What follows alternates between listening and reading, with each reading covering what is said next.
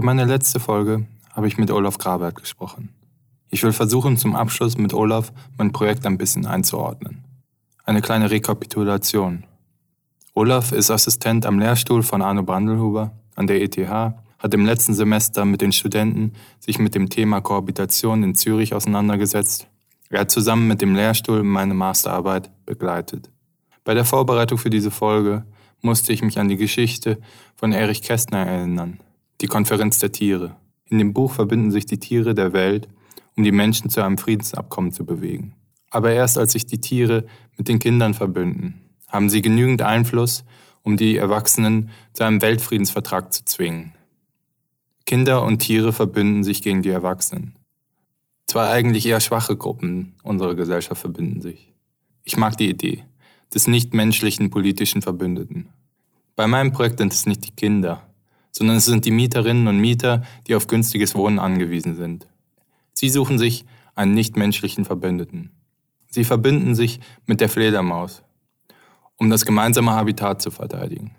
Vielleicht hat das ja noch Potenzial als Methode über dieses Projekt hinaus, sich um die eigenen politischen Ziele durchzusetzen, sich Nichtmenschen als Verbündete zu suchen, um dann gemeinsam gegen die sich durchzusetzen, die anderen Menschen oder halt auch Nichtmenschen schaden. Mit dieser Idee habe ich das Gespräch mit Olaf auch begonnen. Ich glaube, was das Projekt halt, oder du hast es ja schon auch mehrfach während dem, während dem Entwurf oder während des ganzen Projektes der Genese immer wieder gesagt, es braucht halt den Enthusiasmus und die Bereitschaft des Menschen, mit der Fledermaus leben zu wollen, oder? Egal wie hoch dann so die faktischen Chancen sind und du kannst ja keine Garantie geben und du versprichst ja auch nicht, dass es 100% gerettet wird. Ich glaube, so wie du sagst, ist dann schon so ein anderer Moment in dem Projekt, diese Bereitschaft, sich quasi einen Verbündeten zu suchen gegen jetzt den Abriss, der jetzt rein ökonomisch argumentiert wird und der jetzt aus einem rein gewinngetriebenen oder was ja immer der Grund ist, dass dieses Gebäude abgerissen wird, aber quasi aus einer rein menschlichen Motivation oder einer rein systemischen Motivation heraus, dass sich quasi dann in deinem Fall immer der Bewohner, die Bewohnerin so eine Verbündete sucht in der Tierwelt oder es könnte ja in der Pflanzenwelt, könnte ja genauso sein, ähm, um gegen diesen Abriss zu agieren. Ich finde das sehr spannend und ich glaube auch, dass es sinnvoll ist, dass du das quasi größer denkst oder größer ansprichst weil ja in dem Projekt schon drinnen steckt, dass man quasi dieses Individuum eine Spur aufgibt oder das reine Eigeninteresse, das alleinige Interesse, oder? Also das ist ja ganz klar da, du möchtest mhm. da drin, drinnen gern äh, leben bleiben, wohnen bleiben. Ähm, gleichzeitig rettest du ja nicht nur deine Wohnung, du rettest ja dann das ganze Haus. Also wenn das klappt, schützt du ja nicht nur dich, sondern mehr Leute, einmal in der Gemeinschaft und dann eben in dieser Partnerschaft dieser Solidarität, ähm, die dir irgendwie das Tier gibt, was ja ein total spannender Moment ist. Ich finde die Konferenz, äh, also ich glaube einfach, dass immer so Märchen oder Geschichten halt ein wahnsinniges Potenzial haben, weil das liest ja in dem Moment meistens ein Erwachsener vor. Also ein Erwachsener liest ja dann dem Kind die Geschichte vor mhm. und im schön, also, also im Idealfall würde ja dann quasi der Erwachsene, der es vorliest, selbst nur was dabei lernen. Also so Kinderbücher sind ja eigentlich ein super verstecktes Mittel, ähm, um, um irgendwie dann Erwachsene, die die Geschichte vorlesen, selbst zum Nachdenken zu bringen. Und ich glaube, das ist dann ähnlich zu dem versteckten Mittel, das du jetzt suchst, um quasi mit dieser Wohngemeinschaft, mit einem Tier das System auszuhebeln. Deswegen ist hier da schon eine Parallele. Ich finde das sehr schön. Die Frage ist halt, wie viel ist man bereit aufzugeben und was bedeutet es jetzt wirklich, dieser Enthusiasmus? Also wenn du sagst, man muss irgendwie bereit sein, mit der Fledermaus zu leben, ich kann mir es noch nicht ganz vorstellen, was es wirklich bedeutet in der Konsequenz. Man kann das schon beschreiben oder, oder ein Biologe kann natürlich beschreiben, was es bedeutet, ähm, aber die, die Frage ist quasi, wie viel hält man aus, wie viel will man geben und wie viel ist man bereit aufzugeben? Was ja generell die Frage ist immer im Moment oder? In der, Im ganzen Diskurs. Was ist denn? Ja.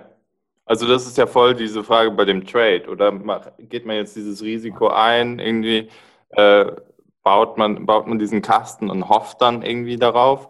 Und dann weiß man ja noch nicht mal, dann ist es ja sogar, ist es ja noch abstruser jetzt, weil ich habe ja auch über Abriss und sowas gesprochen äh, in der zweiten Folge. Ich habe mit diesen, äh, mit Walter Angst geredet, diesen vom, vom Mieterverbund. Und der meinte, es wäre halt völlig absurd, dass irgendwie Mieter brauchen ein Tier, um ihr eigenes Habitat zu schützen. Und eigentlich sollte das ja nicht der Fall sein. Also da, für ihn war meine Arbeit eher wie ein hm. Symbol, um ein oder eine Metapher, um irgendwie darauf aufmerksam zu machen, wie bescheuert das ist, dass Mieter irgendwie einfach so rausgekickt werden. Aber es ist, es ist halt trotzdem auch, äh, letztendlich kann ich zum Beispiel damit nicht eine Sanierung verhindern. Und eine Sanierung hat in, für richtig professionelle Investoren ist das dasselbe äh, wie Abriss. Also Abriss ist ein bisschen leichter durchzudrücken, die Leute rauszuschmeißen, aber wenn du es richtig gut machst, kannst du mit einer Sanierung auch mhm. alle Leute ganz schnell rauswerfen. Das ist gar nicht so ein krasser, guter Vorteil, wenn man jetzt mit dem Tier eine Sanierung durchkriegt. Aber irgendwie bleibt dann das Haus trotzdem bestehen. Und ja, es ist so, es ist so ein bisschen. Also da gibt es schon so äh, Aspekte, wo dann so Walter Angst zum Beispiel gesagt hat, ja, das ist jetzt, ist jetzt eher so ein Bild hm. oder sowas. Aber gleichzeitig.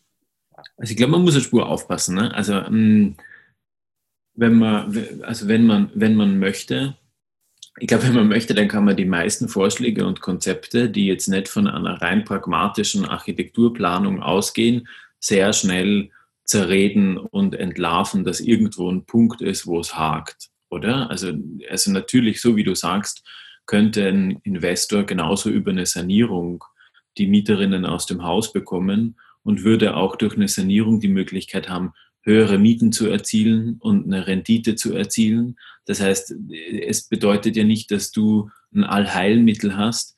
Ich finde es auch eine Erkenntnis oder ich finde es halt total berechtigt zu, zu realisieren, dass das Ganze eine Metapher ist, ohne dass es, es ist ja nicht zynisch. Also es versucht ja quasi trotzdem einen Lösungsweg zu zeigen. Aber in der Erzählung, glaube ich, vor allem in dieser Idee, ich ziehe zusammen mit einem Tier, in dem Fall mit der Fledermaus, ähm, und, und dann hoffe ich, dass die richtige Fledermaus einzieht. Aber irgendwie kann ich das nicht beeinflussen und ich muss dann auch damit zurechtkommen, dass vielleicht die falsche Fledermaus einzieht. Also ich glaube einfach, das, das Potenzial, dass das einfach eine Erzählung ist, die die realisieren lässt, dass etwas gewaltig schief läuft, hat ja auch schon eine wahnsinnige Qualität.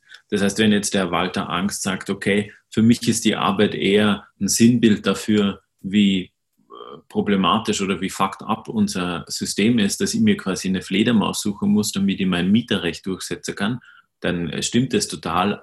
Leider faktisch ist das System so. Und dementsprechend ähm, ist das vielleicht dann das stärkste Bild, das man produzieren kann. Und das ist eine super Geschichte. Und es hat in jedem Fall das Potenzial, dass du darüber sprichst und in dem Sprechen, weil das auch so eine absurde Geschichte ist, ganz viele Dinge realisierst. Unabhängig alleine von diesem Mieterfall und kann ich mich selbst retten und mein Haus retten, eben dann auch der Moment von, ähm, was bedeutet es, dass ich quasi meine Eigeninteressen oder meine alleinigen Interessen aufgib und dann zusammen mit einem Tier versucht zu agieren oder zu handeln oder mit der Natur. Das heißt, das ist halt einfach eine andere Form von wer sind die Agenten, die irgendwie ein Interesse haben. Oder? Und das ist plötzlich nicht mehr Mensch gegen Mensch oder Mensch gegen System, was ja immer diese endlose Debatte ist, sondern es ist plötzlich so ein anderes Feld von Akteuren.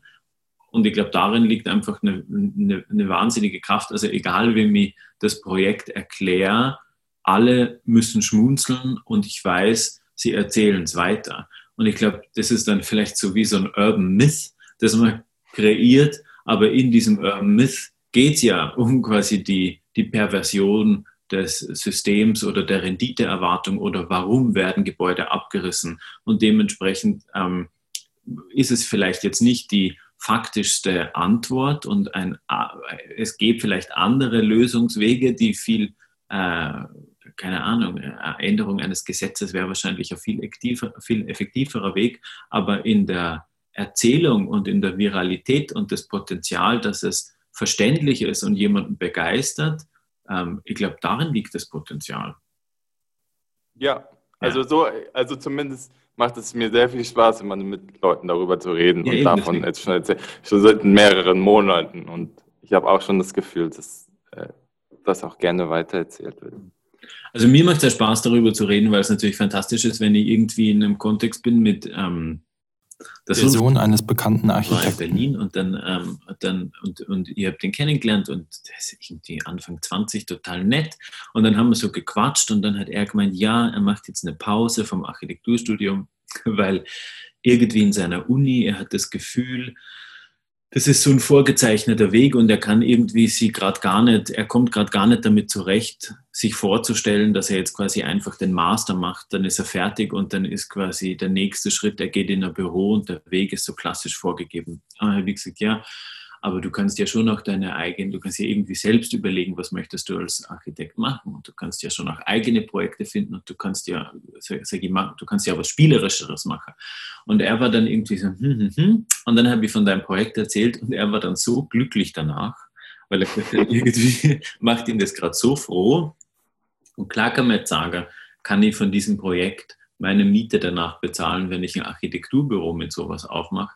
I don't know. Aber vielleicht ist es auch eher was Political Campaigning. Also es ist ja quasi auch eine Geschichte über die Mietverhältnisse oder die, die, die, die Lobbys, die einander gegenüberstehen, quasi die Investorenlobby versus dem einen Bewohner, der nicht ausziehen möchte in deinem Fall, oder wie es bei dir ist. Ja, und ja, und vor allem, also ich habe ganz viel mit so mit der Politik oder mit dem mit den Kantonen und mit den praktisch mit dem behördlichen Prozess dahinter, hinter dem Artenschutz. Hm. Darüber ging es ja voll viel, weil das war ja das Potenzial, das war ja irgendwie die, die Kraft dieser Fledermaus ist ja behördlich geregelt, die liegt ja nicht in der Fledermaus selber. Und das fand ich schon absurd. Also da gab es ja eine ganze Geschichte nur darum, warum das Eigentum in der Schweiz so stark ist und warum man klassischer, warum es wie diese Konfrontation mit dem deutschen System wurde es irgendwie von Frau Flöß genannt, oder diese Idee, dass man, wenn in Deutschland was verboten ist oder was geschützt wird, dann wird es durchgedrückt. Und in der Schweiz ist da noch mehr so Kompromissbereitschaft. Und da fand ich dann schon noch spannend, dass man, äh, dass es da nicht nur diese Akteure gibt, sondern es gibt wie auch so einen, so einen, so einen politischen Geist oder Spirit von so Eigentum oder so, aus den man bekämpft. Über, neben je, allen Gesetzen, neben irgendwie individuellen Dramen und sowas gibt es irgendwie so ein, äh, also es gibt sicher in jedem Land, aber in, in, der Schweiz gibt es dieses Mantra von dem, äh, von dem freiheitlichen Eigentümer.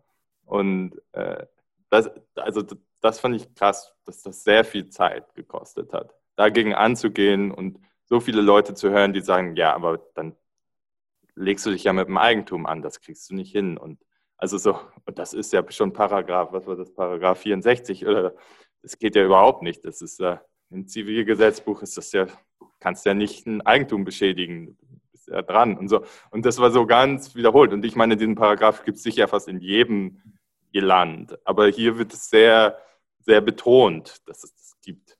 Und das, das, fand, ich, das fand ich schon eine besondere, äh, ja, eine besondere Entwicklung, die so ne neben allen Gesetzen stand, hm. obwohl sie so relativ gleich sind wie alle anderen auch es hat halt irgendwie auch so eine, äh, es hat so eine Gewalttätigkeit. Also jetzt ohne, aber also jetzt nicht falsch zu verstehen, aber irgendwie ist es so, so ein gewaltsamer Glaube an privates Eigentum. Und egal was man sagt, es wird einem quasi immer entgegnet. Aber das private Eigentum, das ja eigentlich dann für die individuelle Freiheit von Menschen steht, also, also wie du sagst, das freie Eigentum, das steht doch über allem. Aber das ist natürlich ein ganz eigener Moment, weil man weiß nicht, wie man dagegen an, oder man will ja nicht dagegen angehen per se. Die Frage ist, wo ist der Punkt, wo ist der Punkt, wo es wieder glaubhaft und verständlich wird, dass das private Eigentum oder das freie Eigentum oder die individuelle Freiheit nicht über allem steht. Und deswegen finde ich natürlich dieses Tier so ein schlaues Vehikel, um diese Diskussion zu führen weil es quasi um eine Art geht. Es geht quasi um Artenvielfalt. Es geht um ein Thema, das jetzt wahnsinnig präsent ist. Das heißt, ich glaube, es ist ja der richtige Moment, diese beiden Argumente gegeneinander auszuspielen, weil sie mhm. ähnlich kräftig sind. Weil in einer Eigentumsdebatte, die ja schon viel länger geführt wird, wo ist quasi die Grenze zwischen Gemeinwohl und zwischen privatem Eigentum, gab es nie etwas, das argumentativ stark genug gewesen wäre, um mit dem privaten Eigentum und der Idee von Freiheit zu konkurrieren, oder?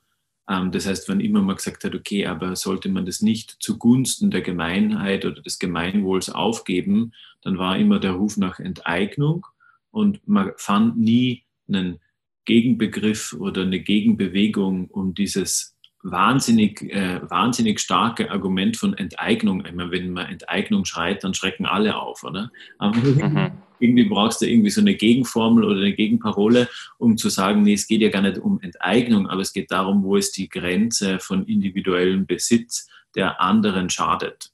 Und ich glaube, das ist einfach bei der, bei der Fledermaus oder in dem Projekt so stark und klar, weil man versteht, okay, dann ist es einfach, und dann ist es eine Entscheidung, okay, ich bin bereit, das abzureißen und dadurch den Lebensraum eines anderen Lebewesens, einer Spezies zu zerstören, dann ist es eine, eine aktive Gewalttätigkeit. Weißt du, was ich meine? Also es hat ja, ich finde, das ist, das ist vor allem dieses, dieser Moment, das war ja auch absurd, als ich mit, mit, mit dem Rechtsanwalt äh, Hans Schiebli darüber gesprochen hat, dass er meinte, es ist du, du läufst Gefahr, eine Sachbeschädigung als Mieter zu machen, weil du in dem Sinne verhinderst, dass jemand sein eigenes Eigentum beschädigt. Und das ist ja die, diese, diese Brutalität, die vielleicht diesem Projekt ein bisschen hilft, dieses Abreißen von jemand anderes Habitats oder diese, diese Akt zur Zerstörung, wo äh, ich glaube, Anne Lackerton hat letztens auch gesagt, das ist wie Krieg immer, dieses ganze Abreißen und sowas. Das hat man nur im Krieg eigentlich. Und, äh, und so dieser, dieser Akt ist ja auch so brutal. Und dann ist es ja völlig absurd, jemanden abzuhalten, sein Eigentum zu zerstören. Das ist ja so dieser crazy Begriff von Eigentum, was ich besitze, kann ich auch zerstören und töten und sowas. Das ist ja völliger abstruser Begriff. Und wenn dann da irgendwelche Lebewesen drin, wie zum Beispiel diese braune Langohr, aber jetzt vor allem die graue Langohr-Fledermaus, äh, die ausschließlich in Dachböden zieht, die jetzt alle saniert sind und alle bewohnt werden und die jetzt einfach dem Untergang geweiht ist, weil es keine Dachböden mehr gibt und es gibt keinen anderen Ort, wo die leben kann. Und die, da sagen jetzt alle Experten oder Elias Bader, mit dem ich geredet habe, der sagt, das ist eigentlich ziemlich klar, dass die jetzt ausstirbt, weil es gibt diese Dachböden nicht mehr und es ist so, es ist so vorbei. Mhm. Und ich meine, wenn man diese Räume dann abreißt, dann tötet man wie so eine ganze, so, so eine ganze Schicht an Fledermäusen. Aber das ist natürlich, glaube ich, das ist natürlich so, das ist so total unerwartet. Ähm, ich glaube, dessen ist sich einfach niemand bewusst, ne? Weil in dem Moment denkst du dir, ich, also ich reiße einmal mein privates Eigentum ab, dazu habe ich jedes Recht. Aber ich glaube, im nächsten Moment wird auch jeder sagen, naja, ich, ich reiß, ich als Mensch reiße ein Haus ab, das Menschen gebaut haben. Ohne zu verstehen, dass natürlich die Häuser, die wir gebaut haben, über die Jahrzehnte hinweg für Tiere auch ein Lebensraum zum Lebensraum wurden. Es gibt ja diese Studie, wo quasi in Berlin in der Stadt verschiedene Gebäude, die Fassaden von verschiedenen leerstehenden Gebäuden getestet wurden und die Biodiversität in den Fassaden in der Innenstadt höher ist wie auf einem Monokulturfeld in Brandenburg. Und ich glaube, dass solche Momente schon wichtig sind, dass wir einfach realisieren, okay, die menschgemachte Umgebung wurde zum Lebensraum und wir haben das ja auch der Natur als Lebensraum aufgezwungen. Jetzt gibt es schon so eine Form von Kohabitation in der Stadt. In Berlin ist das total extrem, wenn ich über die Straße gehe, siehst du permanent Füchse und, also, und das kennt ja auch jeder, oder? Das, das sind ja auch diese Geschichten, was man sich erzählt, dass in Berlin die Füchse und die Wildschweine über die Straße laufen. Ähm, aber darüber hinaus ist natürlich jetzt einfach die Frage, haben wir jetzt nicht einen Punkt erreicht, wo wir quasi diese Kohabitation, die es schon gibt, die wir auch aufgezwungen haben der Natur, als Faktor mit berücksichtigen müssen. Und so wie es für Menschen in verschiedenen Ländern quasi das Gesetz gibt, wenn du zehn Jahre in einem Leerstand lebst, dann kannst du den für dich beanspruchen, wenn dich niemand rausgeworfen hat, müsstest du ja genauso quasi fragen, okay, jetzt hat ein Haus für 40 Jahre bestanden, plötzlich reiße ich das ab, okay, die Bewohnerinnen, die klage ich raus, aber was ist mit der Natur, die ja eigentlich genauso dieses menschgemachte Habitat als ihr Habitat verwendet? Und dann ist es natürlich gefährlich, dass man nicht in so eine naive oh mein Gott, man will nichts mehr abreißen. Gibt auch Dinge, die sind gut, dass sie abgerissen werden, weil sie nachweislich schlecht sind oder weil es sich nicht lohnt.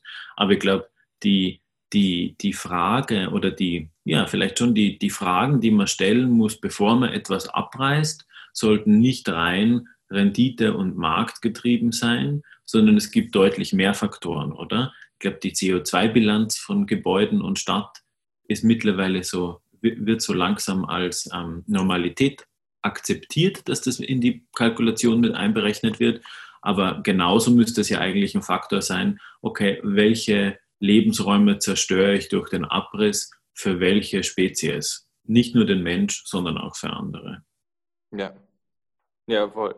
Also das ist, also ich weiß das jetzt nur alles, diese ganzen Statistiken von der, von der braunen Langohr, aber das ist auch schon so nachgewiesen ist, dass die hauptsächlich in, in, mittlerweile sich darauf über die Jahrhunderte praktisch auf Giebeldächer eingeschossen haben und sich davon ausgehen, dass hinter einem Giebeldach ein Dachboden ist, den sie potenziell bewohnen können. Und das ist mittlerweile, das ist schon so eine evolutionäre Lernkurve oder sowas, die die intrinsisch drin haben, gegen die ich auch irgendwie vorgehen will mit meinen Flachdächern in einer Wohnung und sowas. Das ist so ein bisschen, deswegen sagen auch die Experten so ein bisschen, das ist ein bisschen zweifelhaft, ob die, überhaupt, ob die überhaupt danach suchen, solange es kein Giebeldach ist.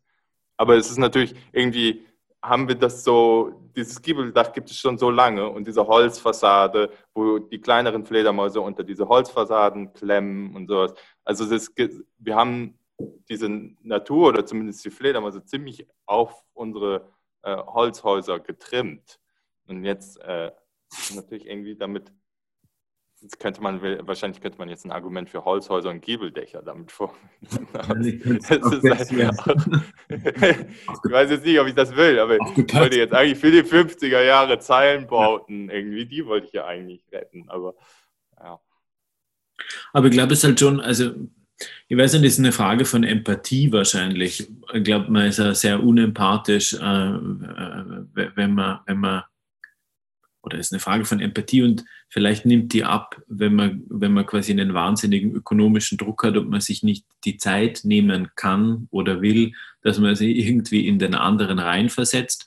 Ähm, ich glaube, wenn man sich vorstellen würde, wie Tiere und es hat auch damit zu tun, dass wir jetzt natürlich mit letztes Semester dazu irgendwie gearbeitet haben und das klar wurde, wie Tiere Städte wahrnehmen, dann sehen die natürlich, die sehen halt einfach die gebaute Umwelt wie Landschaft.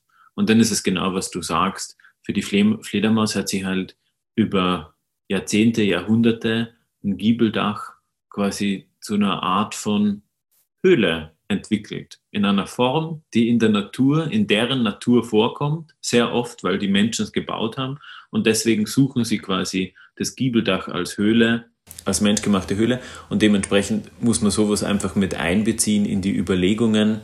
Ich habe nur Sorge, ja, in dieser ganzen Diskussion. Also so, ich glaube, ich glaube, schon wichtig zu verstehen, dass man ja nicht zwanghaft versucht, alles zu erhalten, was nicht erhaltenswert ist. Ja. Also ich sehe es tatsächlich eher, aber ich meine das im positivsten Sinn, ich sehe es tatsächlich eher wie, wie ein Kinderbuch. Dass die Erzählung, die, dass, dass man quasi jemanden erzählen kann, das ist ein architektonisches Projekt, das ich jedem erzählen kann. Wenn mich jemand fragt, was macht man bei euch? Als Diplom, dann bringe ich, dann erzähle ich quasi die Geschichte von, von, von deinem Projekt momentan, so wie vorher von zum Beispiel diesem Universal Basic Income Housing, oder? Ähm, weil das einfach, weil das einfach ähm, Erzählungen sind, die verständlich sind und die irgendwie, die, die Spaß machen und deswegen erzählt man sie weiter und dann denke ich mir immer, die sollen das alle schön weiter erzählen, weil das einfach so viele Themen aufmacht und jeder darüber nachdenkt. Und mhm. tatsächlich jeder diesen Moment hat, dass er sagt, aber eigentlich traurig, dass ich eine Fledermaus brauche. Also weißt du, was ich meine? Das, das ist ja immer die Reaktion. Und ähm, dementsprechend, ich glaube, in dieser Überlegung von, was kann man jetzt machen als architektonisches Projekt, so eine Lücke zu finden, eine Gesetzeslücke zu finden und dann diese legislative Lücke auszunutzen, um daraus mehr zu machen, das finde ich das Spannendste. Ja, aber ja, also ich finde, so ein, so ein bisschen gibt es schon noch, äh, ich stelle mir ja immer so, so schon jemanden vor, der ist, der ist so, der so das Gebäude oder die eigene Wohnung eh schon völlig äh, um diesen eigenen Charakter herum angepasst hat. Mhm. Also so eine Person, die, da kann man jetzt sagen, da kann die Stadt jetzt sagen, wir reißen dein Haus ab, aber hier 20 Kilometer weiter findest du ein anderes Haus genauso günstig. Ist sogar auch genauso groß oder so. Und dann, dann, aber diese Person ist praktisch, hat sich über 20 Jahre so ein Konzept überlegt, wo welche Kaffeemaschine steht und welche Pflanze und welche Tür wann wo aufgeht und alles so perfekt angepasst auf diesen Lebensstil. Also das Habitat ist perfekt, genauso wie dieses Mikroklima dieser Fledermaus. Weißt du, das Denken dieser Mikroklima dieses Fledermaus ist ja auch, wenn du, wenn das hier jetzt bei mir im Zimmer ist, dieses, die Fledermaus zieht hier ein und ich stelle das dann irgendwie zehn Meter weiter in ein anderen Haus, dann hat das einfach nicht mehr die Fußbodenheizung, die ich habe und das Mikroklima ändert sich und die Fledermaus würde da nicht mehr reingehen. Und das ist ja genau der Clou praktisch dieser Arbeit, dass man diese Box nicht entfernen kann, weil die Fledermaus denkt, hey, das ist nicht mein Ort, wo ich letztes Jahr war, das ist irgendwie ganz anders und das verhält sich ganz anders, wärmetechnisch, lufttechnisch über den Tag hinweg. Und so ein bisschen ist, dieser, ist diese Person für mich auch, die da Bock drauf hat. Also ein bisschen so, äh, so hat so ein sehr, ein sehr spezielles, angepasstes Habitat sich kreiert und das kann nicht einfach reproduziert werden in der nächsten 72 Zimmer, äh, Quadratmeter Wohnung. Also so, es ist völlig so, äh, das dauert wieder zehn Jahre, bis die Person das so alles angepasst hat. Und diese Person hat so krass die Fähigkeit, in dieses Habitat wie noch so eine, so eine Verteidigungskohabitation äh, mit einzubeziehen. Und das ist diese Fledermaus. Und die, die passt da auch völlig rein. Die ist da auch so, da kommt dann noch hier aus dem Ecke noch das raus und so. Und ich, also mir schwebt einfach nur immer diese, diese, diese Person vor, die vielleicht auch so ein bisschen so ein alter Ego von mir ist. Aber es ist so, äh, ich, ich kann mir das voll vorstellen, dass es Sinn macht für diese Person. Ich kann es mir so. Äh, also total, ich glaube, dass das einen Moment hat von einem alten Ego von dir. Ich finde es ja super, dass du das quasi so äh, äh, reindenken und ausleben kannst. Gleichzeitig glaube ich, dass quasi fast jeder Mensch, je älter er wird, er oder sie, je länger sie wohl leben, ähm, einfach diesen Ort so sehr als ihr Habitat wahrnehmen, dass es unvorstellbar ist, wegzugehen. Ich glaube, dass diese Idee von, man bietet Ersatzwohnungen, also klar, das funktioniert und das ist ja toll, dass es das gibt, aber ähm, das funktioniert natürlich umgekehrt nicht, weil man sich auf viel mehr einstellt. Und das, also wenn du sagst Mikroklima, ist das ja eigentlich ein schöner, also sehr schönes Wort da, eine schöne Metapher dafür, dass es ja viel mehr ist als nur Quadratmeter und Zimmer.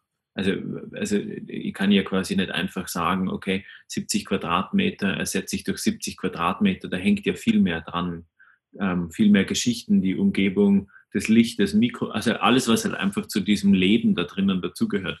Dementsprechend finde ich das super, dass dann natürlich so die Fledermaus oder was, was, für, was immer es auch für ein Tier sein könnte, je nachdem, wo jetzt das passiert, aber dass man dann quasi sagt, okay, man holt sich jetzt noch die Fledermaus dazu, weil auch die Fledermaus hat dieses Recht, auf diesen Lebensraum, der sie dann über Jahre entwickelt. Und dann lebt man da halt gemeinsam. Ähm, dieses nicht verschieben können oder das Mikroklima kann nur an einem Ort bestehen. Das hast du ja immer quasi mit, mit Haustieren oder mit Pflanzen. Je mehr quasi lebende äh, Entitäten, Mitbewohner du in deiner Wohnung hast, desto gesetzter ist es. Oder ich habe eine Freundin, die hat 60 Pflanzen geschätzt in ihrer Wohnzimmerküche. Das ist eigentlich mehr oder weniger ein Wald und die soll jetzt ins Ausland ziehen. Die ist fertig. Die hat quasi gesagt, sie weiß gar nicht, wie sie das machen soll wegen den Pflanzen. Weil diese Pflanzen werden alle sterben. Sie hat ja schon gesagt, wenn sie die dort wegbringt nach 15 Jahren in der Wohnung, die werden alle sterben. Also deswegen, das klingt dann so, kann man sagen, es sind ja nur Pflanzen, es wächst ja wieder nach verstehst und du kannst wieder alle Gegenargumente bringen, aber ähm, ich glaube, es geht schon, ja, es geht einfach um diese, diesen, diesen Lebensraum, den man sich aufbaut und den man dadurch schützen möchte.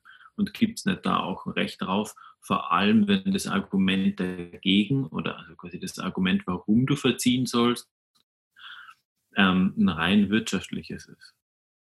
Weil das wär, ist ja in den meisten Fällen der Abriss. Passiert ja.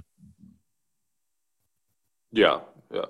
Also man, also ich glaube, ich meine, das einzige Argument, was ich bisher gehört habe, war, ja, aber dann gibt es Toiletten im, im, im Treppenhaus oder sowas. So, ja, gut, die kann man auch woanders hinbauen. aber ja. Aber aus welcher Richtung du natürlich jetzt dieses Recht auf, auf also wie so ein Recht auf Habitat, oder? Und auf das Gewachsene und dass du nicht vertrieben wirst oder verdrängt wirst. Wahrscheinlich ist Vertreiben sogar das bessere Wort. Ähm, von welcher Richtung du jetzt dieses Recht versuchst durchzusetzen, da gibt es ja verschiedene Strategien. Und dann ist ja quasi die Fledermaus oder diese WG mit, mit, mit der Fledermaus eine Möglichkeit. Eine andere ist ja eben diese Nachhaltigkeitsdebatte oder eine graue Energiedebatte. Das heißt, mit dem Erhalten des Hauses erhältst du ja noch viel mehr. Also weißt du, ich meine, das ist ja quasi nur das Werkzeug. Und was man schon auch sagen muss, du gibst ja nicht vor, du gibst ja nicht vor, wie dieses Fledermaus, wie heißt das eigentlich? Dieses Fledermaushaus, wie das aussieht, oder? Sondern du sagst ja quasi nur, welche Eigenschaften das haben muss. Das heißt, am Ende kann ja ich das genauso in meiner Wohnung hier machen, in Berlin, um nicht vertrieben zu werden. Wahrscheinlich sollte ich das tatsächlich machen. Wir haben ja so oben Flügel, die man separat öffnen kann. Das heißt, eigentlich könnte das. Ja, ist perfekt. Ist perfekt, ja. Plastik, ja, so Plastik, Oberlichter sind richtig gut. Plastikfenster mit Oberlichter sind eigentlich, das ist das erste Mal, dass ich mir denke, dass es hat einen Vorteil, dieses hässliche Fenster. ich habe sogar so drei Plastik-Oberlichter. Das heißt, ihr könnt so eine richtige Mini-Stadt hier bauen. Nee, die sind, die sind super gut. Ich hatte auch immer gehofft, aber dann habe ich herausgefunden, dass diese Gebäude, die da hauptsächlich in den Gebieten sind, wo die braune Lange hinkommt, das müsstest du halt auch gucken, ob die da überhaupt hinkommen, ja. dass die in Zürich vorwiegend in den 60ern gebaut wurden, die Gebäude da, und dass die noch nicht diese Fenster mit den Oberlichtern haben. Aber weißt du, ich musste nur gerade an, wieder an so an so komische Kinderexperimente denken. Weißt du, dieser Faden, den man in salziges Wasser hängt und dann kommt da so komische Kristalle dran. Oder so, also so wie du das gerade beschrieben hast, so das einfach mal zu probieren, klang es so ein bisschen so, als würde man einfach mal sagen, ich habe jetzt mal Bock, das einfach jetzt mal so ein Ding dahin zu hängen und wenn irgendwie mein Nachbar reinguckt, dann sage ich, ja, ich probiere gerade aus, einen Fledermaus anzusiedeln, genauso wie jemand anderes sagen, ich probiere gerade einen Kaktus anzupflanzen oder so. Und da, mit, dieser, mit dieser Neugierde das praktisch anzugehen. Das wäre schon noch schön.